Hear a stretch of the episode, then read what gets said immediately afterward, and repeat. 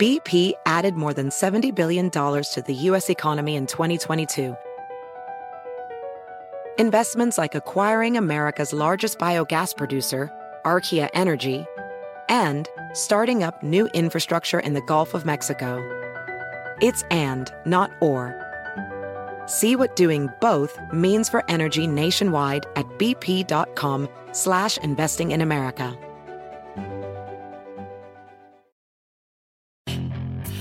Hacer dinero de manera difícil, como degustador de salsas picantes, o cortacocos, o ahorrar dinero de manera fácil con Xfinity Mobile. Entérate cómo clientes actuales pueden obtener una línea de Unlimited intro gratis por un año al comprar una línea de Unlimited. Ve a es.xfinitymobile.com. Oferta de línea Unlimited gratis termina el 21 de marzo. Aplican restricciones. Xfinity Mobile requiere Xfinity Internet. Velocidades reducidas tras 20 GB de uso por línea. El límite de datos puede variar.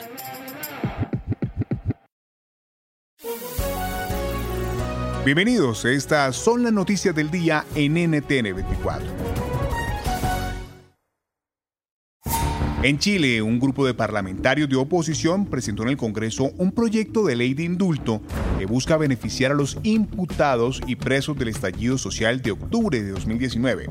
El presidente Sebastián Piñera anticipó que vetará la iniciativa caso de que prospere en las cámaras, pues considera que promueve la impunidad y atenta contra el Estado de Derecho y la democracia. El debate con la candidata a la Convención Constituyente, Aide Oberreuter, Efectivamente, estamos totalmente de acuerdo con que se indulte a los prisioneros políticos de la revuelta.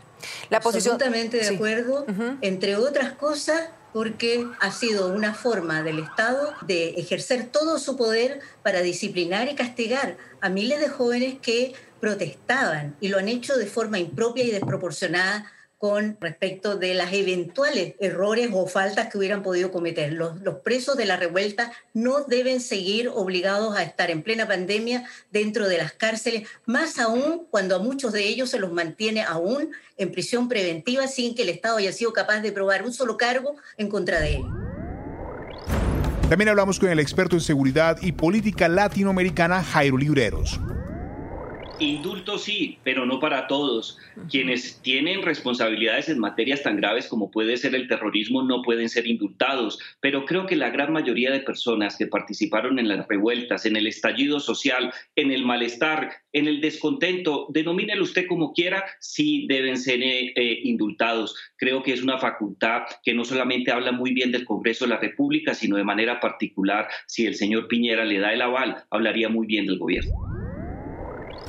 Y terminamos el debate con el analista político Ernesto Medalla.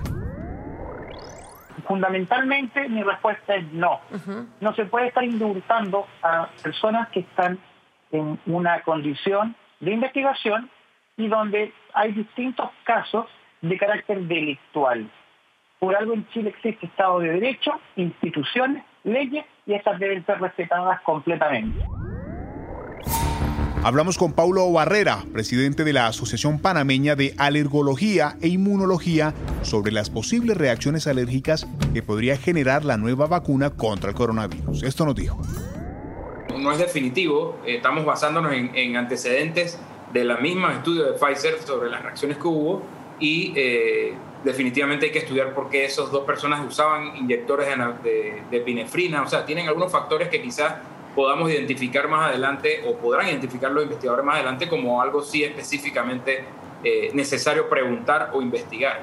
Pero por eso digo que hay que tener un poquito de calma. Eh, eh, la, vacuna, pues creo que, que, va a resultar, tenemos optimismo en eso y pues por lo menos ahorita no tenemos evidencia como para alarmarnos sobre las reacciones. Desde que se detectó el primer caso de COVID-19 en Brasil, el país se convirtió en el epicentro de la crisis global de salud. Ahora la nación se encuentra en un debate sobre el uso de la vacuna. ¿Tendría que ser obligatoria? Sobre este tema conversamos con Natalia Pasternak, microbióloga y divulgadora científica brasileña, presidenta del Instituto Castao de Ciencia.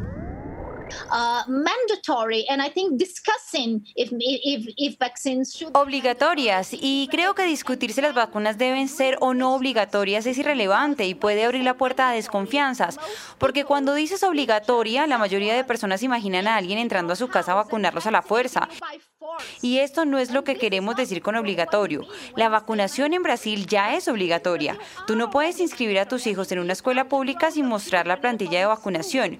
No puedes aplicar a un contrato en el sector público, por ejemplo. No puedes viajar a algunos lugares sin mostrar el certificado de vacunación. Así que hay maneras de hacer que la vacuna sea obligatoria sin hacerlo de manera extrema y esto es en lo que deberíamos enfocarnos en explicar a la población que ya son obligatorias, solo que no lo notan. Nos despedimos del 2020, pero antes nos fijamos en quiénes han sido los personajes más importantes de este año. Le preguntamos a María Luisa Rosell, periodista peruana, corresponsal de UNO TV en Washington, D.C. La canciller Angela Merkel eh, es una figura muy importante. Primero, fue la primera alemana en llegar a convertirse canciller en su país a una edad relativamente joven. 50 eh, años, ha tenido cuatro mandatos hasta el momento y tiene un respaldo popular muy importante y un reconocimiento muy importante. Ha tenido que enfrentar en el 2008 la crisis financiera muy severa, luego en el 2015 enfrentó a, miembros de su propio partido y de otros en Alemania en el Parlamento cuando dijo que las puertas de Alemania estaban abiertas para aquellos iraquíes y para aquellos eh, sirios que buscaban refugio en Alemania y abrió las puertas de Alemania para aquellos que pedían el asilo, en contraposición con muchos otros líderes europeos que no lo hacían o que estaban en desacuerdo, repito, en contra de muchos de los alemanes que incluso votaron por ella. Y precisamente el temor a el islamismo, el temor a posibles ataques terroristas, hizo eh, que a Angela Merkel no pudiera contener el avance de la extrema derecha en Alemania, que en el 2017 logró eh, escaños en el Parlamento alemán. Y también conversamos con Vanessa Jaglich, periodista española. Es interesante también destacar que, teniendo en cuenta que ha sido elegida cuatro veces canciller de Alemania, hay generaciones que solo la han conocido a ella como líder de su país, en primera línea política. Y algunos de los ejemplos de ese apoyo que tiene en casa eh, se han trasladado precisamente y se han dejado muy en evidencia en esta crisis eh, mundial que hemos sufrido y que estamos sufriendo con la pandemia de coronavirus. Y es que ha aumentado drásticamente la popularidad de Angela Merkel, alcanzando casi el 74% de ese voto popular.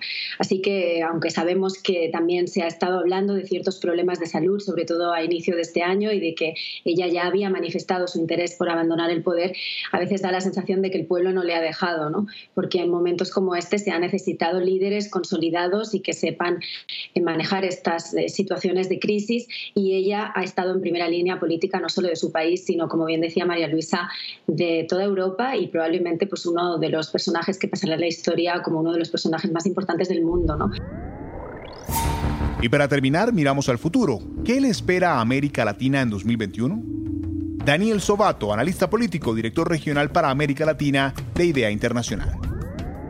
Si América Latina, si el liderazgo político no hace bien las cosas en el 2021, vamos a ver con el retorno de las elecciones, porque en el 2021 arranca un nuevo super ciclo electoral con cinco elecciones presidenciales y tres elecciones legislativas de mucha importancia, eso podría abrir la puerta a más populismo, a más polarización, a más fragmentación y a más inestabilidad y a una crisis de gobernabilidad más compleja. Si te gustó este podcast, puedes buscar más de nuestro contenido en nuestra página web www.ntn24.com. En NTN24 tenemos una red de corresponsales en las Américas que nos permite tener acceso de primera mano a toda la información y hacer análisis sobre los eventos más importantes de la región. Qué gusto estar con ustedes. Yo soy Hugo Vecino, arroba Hugo Vecino. En el podcast de NTN24 te informamos y te acompañamos.